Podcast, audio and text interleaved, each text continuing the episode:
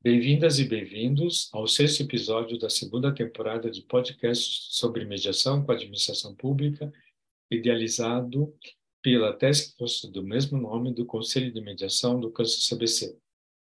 Nesse episódio, o entrevistado será o professor Carlos Alberto de Sales, que é graduado, mestre e doutor pela Universidade de São Paulo. Ele foi promotor público no mesmo estado e hoje é desembargador do Tribunal de Justiça, também do mesmo estado de São Paulo. Ele também é professor da Faculdade de Direito da USP e autor de vários artigos e livros. Ele será entrevistado por Flávia Correia Azeredo de Freitas, que é graduada, mestre pela Universidade do Rio de Janeiro e doutoranda pela USP. Ela é procuradora federal, gerente da atuação prioritária da segunda região, além de autora de artigos e livros e membro da Task Force sobre mediação com a administração pública, também do Conselho de Mediação.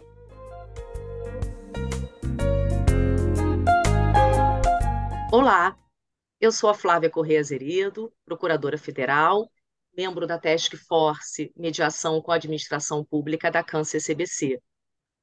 E no nosso podcast de hoje, iremos tratar do tema Elementos desafiadores da mediação com a administração pública. O nosso entrevistado é o professor Carlos Alberto de Sales. Professor, é um grande prazer tê-lo aqui conosco para tratarmos desse assunto tão instigante quanto desafiador, como o próprio nome do tema diz, e agradeço a todos os ouvintes que estão aqui conosco. Prezada doutora Flávia, a satisfação é toda minha poder comparecer nesse evento. Eu ressalto, inclusive, a importância dessa task force do Câncer CBC nessa iniciativa de divulgar, de se aprofundar esse campo tão importante que é a utilização de mecanismos conceituais pela administração pública. Então, a satisfação de estar aqui hoje é toda minha. Muito obrigada, professora. A satisfação é toda nossa. Já estamos na segunda temporada do podcast, tivemos já a primeira, e aí agora temos essa segunda temporada com vários temas muito interessantes, e convido a todos que estão nos, nos ouvindo a também assistir, ouvir, na verdade, os podcasts da primeira temporada.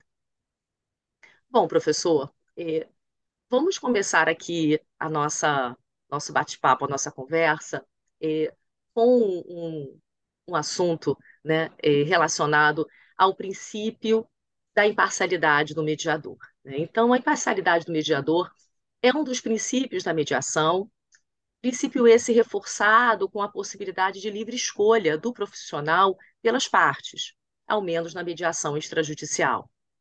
Nesse sentido, lhe pergunto que cautelas deverão ser observadas pela administração pública quando ela venha designar um servidor dentro de seus quadros funcionais para atuar como mediador de conflito envolvendo a própria administração pública e terceiro, né? é, perante, por exemplo, uma Câmara de Prevenção e Resolução Administrativa de Conflitos prevista no artigo 32 da lei de mediação. É, veja bem, Flávia, eu, eu, gostaria aqui até de talvez dar um passo atrás para dizer o seguinte: o, na, na, literatura de língua inglesa, notariamente norte-americana, se costuma chamar o mediador como conciliador e qualquer outro terceiro como neutral, como neutro, que participa da. É, é, é, essa colocação tem sido muito pouco aceita pela nossa doutrina brasileira. Diz, ah, ninguém é neutro, que ele é imparcial, não é? Mas, na verdade, isso aí, na minha opinião, é um mau entendimento. Eu acho que a neutralidade aqui ela é sinônimo da equidistância que o mediador deve ter em relação às partes mediandas. Por quê? Porque é exatamente essa equidistância que permite que se tenha, que se forme um elemento básico da mediação, como é também da arbitragem, que é o elemento da confiança. Então, precisa haver essa equidistância, precisa haver essa neutralidade, nós precisamos ser um neutro. E nisso, realmente, a designação de servidor público, da administração direta ou da autarquia, ou da administração indireta, que seja, ela é sempre um pouco complicada, porque não, não, não se dá para demonstrar prima facie essa neutralidade, essa equidistância de quem estará conduzindo a mediação. Agora, é, a tarefa, como é, de se construir essa confiança, sempre é possível se pensar em alguns arranjos institucionais que remeta, que indique para as partes a existência dessa neutralidade. Então, talvez se dando algumas garantias a esse mediador ou conciliador, uma certa permanência nessa função, uma garantia que não sofrerá qualquer represária, uma, uma, uma garantia importante na, nas condições de capacitação desse mediador, também considerando isso, de, de forma que, que se possa ter um servidor como mediador, mas mesmo assim ele conserve esse papel de equidistância, de neutralidade entre as partes. O ideal, deve-se dizer, é, é realmente que esse mediador fosse de fora, não fosse da administração, fosse alguém escolhido por consenso é, entre as partes para ocupar a função. Mas, mas como a gente sabe que muitas vezes isso dentro da máquina pública não, não é possível, talvez eu acredito que os arranjos institucionais deveriam ser tais que dessem essa confiança para as partes participantes da mediação. Perfeito, professor. É, realmente uh, construir né, esses, esses arranjos e, e encontrar é, mecanismos para garantir a neutralidade, a imparcialidade do mediador, é, que ao mesmo tempo seja um servidor público e venha mediar um conflito envolvendo a própria administração pública, né, dentro inclusive de uma Câmara Administrativa, é de suma importância, é, sob pena de enfraquecer esses instrumentos de solução de conflitos que a própria lei de mediação trouxe, né, é, e de desestimular a administração na solução desses seus próprios conflitos. Então, realmente, é muito importante a gente refletir né, sobre quais caminhos e, e quais mecanismos é, é, são importantes serem implementados para que essa imparcialidade, neutralidade é, desses mediadores seja mantida em respeito à própria natureza da mediação e dos princípios informativos dela. Você me permitir uma observação, viu, Flávio? Eu, eu costumo dizer a esse respeito que a imparcialidade é um objetivo de fim. É o que se objetiva como fim da mediação. Enquanto que a, a dita neutralidade, essa equidistância, é um objetivo de meio. Então, na, na verdade, é a primeira que propiciará elementos, condições para que você obtenha a, a segunda. Perfeito, professor. Muito interessante essa distinção que o senhor fez, né, entre imparcialidade e neutralidade. É, indo para já para a segunda pergunta, mas é, ainda também dentro é, dos princípios informativos é, da mediação, é, eu, eu trago a seguinte questão. Professor, é, a utilização da arbitragem enquanto método de solução de conflito pela administração pública ela encontra-se expressamente autorizada pela Lei 9.307 de 96, a partir da alteração promovida pela Lei 13.129 de 2015. Para tanto, a administração pública nas três esferas do Poder Executivo deve selecionar câmaras de arbitragem, que são câmaras eminentemente privadas, para submeter, submeter seus conflitos arbitráveis.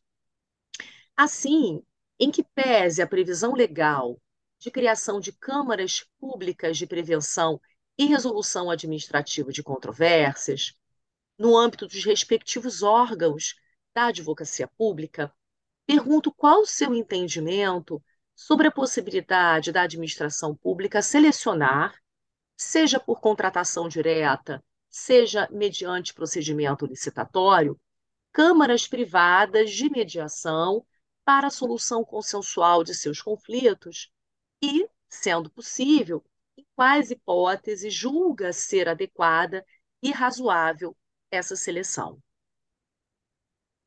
Olha, Flávia, eu, eu acho que re, realmente a, a matéria de arbitragem contra a administração pública ela já andou muito nos últimos anos. Eu, eu me lembro quando eu escrevi sobre isso na, na minha tese de livre docência, arbitragem e contratos administrativos, e ainda eram muito poucas as arbitragens com a administração pública e eram extremamente controvertidas. Hoje, ao contrário, nós vemos um grande número de arbitragens eh, já instauradas ou em processo de instauração com a administração pública.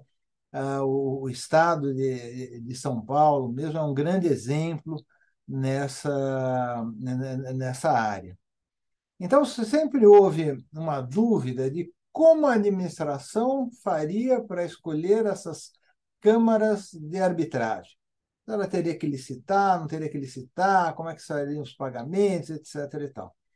A, a solução acabou vindo de uma maneira é, muito simples e muito óbvia, que é a regulamentação é, estatal disso. Né? O Estado baixou um regulamento dizendo como que uma Câmara pode ser utilizada pela administração pública. E fez isso mediante um procedimento de cadastramento, mediante o preenchimento, a comprovação por essas câmaras de uma série de requisitos. É, é, é o que aqui no Estado de São Paulo, por exemplo, foi feito pela Resolução 45 de 1919 da Procuradoria-Geral do Estado, que, que vem, que de alguma forma ecoa lá o, o, o decreto-lei também de 19, decreto-lei 64.356, que permite, que regula a arbitragem na administração pública é, paulista. E, e, e, essa, me parece, é a solução também para a utilização de, de, de câmaras que não sejam é, aquelas feitas pela própria administração pública, é, câmaras privadas, no qual a administração pública possa participar, possa realizar as suas mediações. Eu até observo que, na verdade, a lei da mediação, quando fala na, na criação de câmaras administrativas de mediação, ele fala que a administração pública poderá instaurar. Não quer dizer necessariamente que ela é, deve instaurar e que deva ser instaurada se submeter apenas àquelas câmaras administrativas. Parece que resta ainda a porta aberta de participação da administração pública em mediações em câmaras que sejam câmaras é, privadas, é, desde que me parece de, devidamente cadastradas, como se tem feito com bastante sucesso, até onde eu sei, sem qualquer oposição no âmbito da arbitragem é, envolvendo a administração pública. Perfeito, professor. O senhor trouxe o exemplo do regulamento é, no estado de São Paulo. E eu cito aqui a portaria normativa da AGU número 75, de 23 de dezembro de 2022, que regula o credenciamento é, de câmaras é, de arbitragem pela, pelo governo federal, né, pela administração pública federal, para submeter os seus conflitos arbitráveis. Muito bem, professor. Uh, voltando a, um pouco sobre a questão dos princípios informativos da mediação, é, eu lhe pergunto ah, algo, né, uma questão relacionada ao princípio da informalidade. Né? Então, ah, venhamos a considerar uma mediação que transcorra no âmbito da administração pública, dentro, por exemplo, é, de uma Câmara de Prevenção e Solução Administrativa de Conflitos. E, e nesse caso, né, ah, eu questiono ao senhor como compatibilizar o princípio da informalidade da mediação com a necessária processualização administrativa. Né? É, sabemos que a administração ela é, age por meio de atos e esses atos compõem processos, procedimentos. Então, é, é natural do agir administrativo essa processualização. E, no entanto, temos né, a informalidade como um princípio informativo da mediação como a gente pode compatibilizar esse princípio com essa necessidade administrativa eh, de formalização, de processo, de procedimento. É, eu, eu, eu- me, me parece a esse respeito, viu, Flávio, que, em primeiro lugar, a gente deve entender corretamente o que vem a ser esse princípio da informalidade. E, e essa informalidade, que é uma informalidade da mediação, não é propriamente uma formalidade daquele procedimento administrativo pelo qual o agente público é autorizado a fazer e recebe essa competência de fazer um acordo com particular em nome do Estado. Evidentemente que esse procedimento é um procedimento, e esse sim, um procedimento administrativo, que deve seguir toda a formalidade própria do direito administrativo, até para dar uma maior segurança da competência desse funcionário que vai negociar em nome da, é, da administração pública. A outra coisa é a questão da informalidade no processo de mediação. É, eu, por que eu digo isso? Porque é, uma primeira constatação que eu acho que nós devemos ter claro é que o mediador ele exerce, é, ainda que, que, evidentemente não no mesmo grau do juiz, não no mesmo grau do árbitro, ele, ele exerce uma parcela de, de poder ao permitir ou ao gerar meios de uma melhor comunicação entre as partes podendo, nesse procedimento, inclusive, abusar desse poder de, de condução. Então, a mediação, ela também, embora é, é, ela é, seja guiada pelo princípio da informalidade, essa informalidade deve ser bem entendida. Eu gosto de uma observação do professor Marga Lanter, professor da Universidade de Wisconsin, é, hoje bem em voga aqui no, na, na, na, no nosso meio do direito processual civil, é, e, e, ele vai, vai dizer o seguinte em um dos seus textos, que, na verdade, a, esses mecanismos consensuais, notadamente a mediação, não são dotados de um informalismo, mas o que ele chama de um short form formalism, quer dizer, um formalismo de formas breves. Então, embora seja muito mais informal do que aqueles procedimentos adjudicatórios, como a própria arbitragem, como o procedimento judicial, como o procedimento administrativo disciplinador, por, por exemplo, ele também se vale de algumas formas breves. E são essas formas, são essa, é, é, é essa estrutura procedimental que garante que a atuação do mediador seja uma atuação, é, é, é vamos dizer assim, que contemple os direitos das partes é, de participação na, naquele procedimento. E aí, com, com, com o respeito a todos os outros procedimentos, como a confidencialidade mesmo, como respeito à autonomia da vontade, é, e, e, todos os outros previstos no Código de Processo Civil, como previsto na Lei de Mediação, que, que, que, que visam a, a garantir que essa mediação siga parâmetros mínimos, aquilo que a gente poderia chamar até é um, um due process mínimo, né? um devido processo legal mínimo. Então, isso é, me parece de, de extrema importância que a gente entenda corretamente o que vem a ser essa informalidade, que não é uma, uma completa ausência de, é, é, é, de, de, procedimentos, de diretrizes que, que o mediador deva seguir. Mediador não é, não é totalmente livre para tomar posições arbitrárias, por exemplo, para permitir que a, que, a, que a mediação prossiga sem respeito a esses princípios tanto tão importantes para a, o resultado e a efetividade desse mecanismo consensual de solução de controvérsias. Muito bom, professor. Eu, eu entendo né, a, essa questão como um desafio de compatibilizar, né? compatibilizar aquela informalidade com eh, a estrutura administrativa, né? E penso que o princípio da informalidade ele possa ter sido é, imaginado e, e, e, previsto na legislação, né? Com o objetivo também de garantir ali aquele ambiente acolhedor, né? Para que as pessoas possam é, é, é, se abrir e, e, e, se sentir confortáveis naquela sessão de mediação, né? Então, eu vejo que a informalidade ela teve também esse objetivo.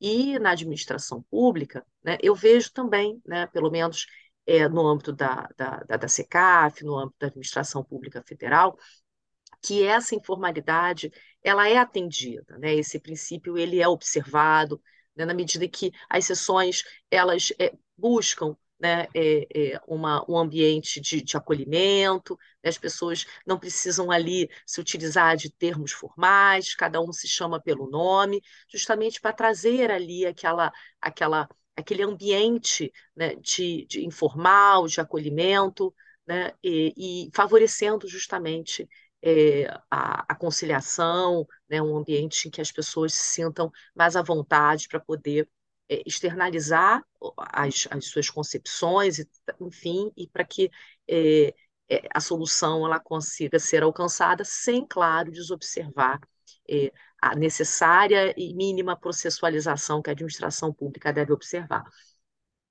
E passando é, aqui já para os nossos minutos finais da nossa entrevista, professor, é, eu gostaria de, de, de, saber a sua opinião é, com relação a, a, a, esse empoderamento né, que temos observado é, da administração pública é, na solução dos seus próprios conflitos. Né? Então, é, sabemos que uma das normas propulsoras é, para o entendimento do que hoje se tem de tribunal multiportas foi a resolução 125 de 2010 do CNJ. E, enfim, passados 13 anos dessa norma, é, como o Poder Judiciário, na sua visão, enxerga esse movimento de empoderamento da administração pública na assunção de responsabilidade quanto aos seus conflitos, é, ao ponto de promover ela própria a solução dos mesmos. Né? inclusive se valendo de portas fora do âmbito judicial. Então, eu gostaria de ouvir a sua opinião, enquanto integrante do Poder Judiciário, é, como né, é, o Poder Judiciário, na sua visão, é, tem esse entendimento. É, Flávio, eu acredito que o, o Judiciário vê, na, na verdade, com bastante esperança essas iniciativas da administração pública para a criação de políticas próprias de, de, de, de solução de controvérsias. Porque o que se tinha até anteriormente era predominância e daquela história do, do tal do, da, do interesse máximo da administração pública, né? e que sempre acabava resultando é, que, a, que, a, administração pública não resolvesse consensualmente a, e os litígios todos acabassem no, no, no Poder Judiciário. Né? Então, me, me parece que é de, de, de grande felicidade é essas iniciativas internas da administração de criar mecanismos onde esses, esses conflitos, esses litígios, sejam resolvidos no âmbito da própria administração. Eu diria até mais do que isso. Eu diria que é, é até, me parece, um dever da administração pública criar, ou quando vislumbrar essas soluções que independam de uma judicialização de determinado litígio, ela deve fazer, ela deve buscar solucionar, antes de mais nada, por esses meios consensuais, que são é, mais rápidos, mais eficazes, são, são também geram maior satisfação para os administrados, geram soluções para a administração pública que são também é, mais baratas, que são mais é, aderentes aos objetivos de interesse público que ela deve seguir. Então, me, me, me parece que é com grande felicidade, realmente, que hoje o Judiciário vê não apenas ele, Judiciário, através da Resolução 125, CNJ, por exemplo, tomando iniciativas que levem à solução consensual, mas que a própria administração venha fazer isso evitando assim também uma maior sobrecarga ainda do, do, do nosso já tão sobrecarregado Poder Judiciário. Ótimo, professor. Muito obrigada. Muito obrigada eh, de estar aqui conosco, para que a gente pudesse é, ter esse breve bate-papo sobre não só os elementos desafiadores da mediação com a administração pública, como também né, sobre o próprio, próprio, papel da administração pública é, enquanto porta né, dentro desse sistema multiportas de solução de conflitos. E encerramos, então, né, mais um, um podcast é, promovido pela Câncer CBC e pela Task Force Mediação e Administração Pública. Agradeço os nossos ouvintes por estarem aqui conosco e especialmente o nosso entrevistado do dia, professor Carlos Alberto de Salles. Eu que agradeço, viu, Flávio, a oportunidade de estar aqui é, é, essa tarde com, com vocês e poder discutir aqui esse tema que é, que é tão importante, tão candente, que de fato, como diz o título, envolve inúmeros desafios ainda a ser suplantados. Obrigado.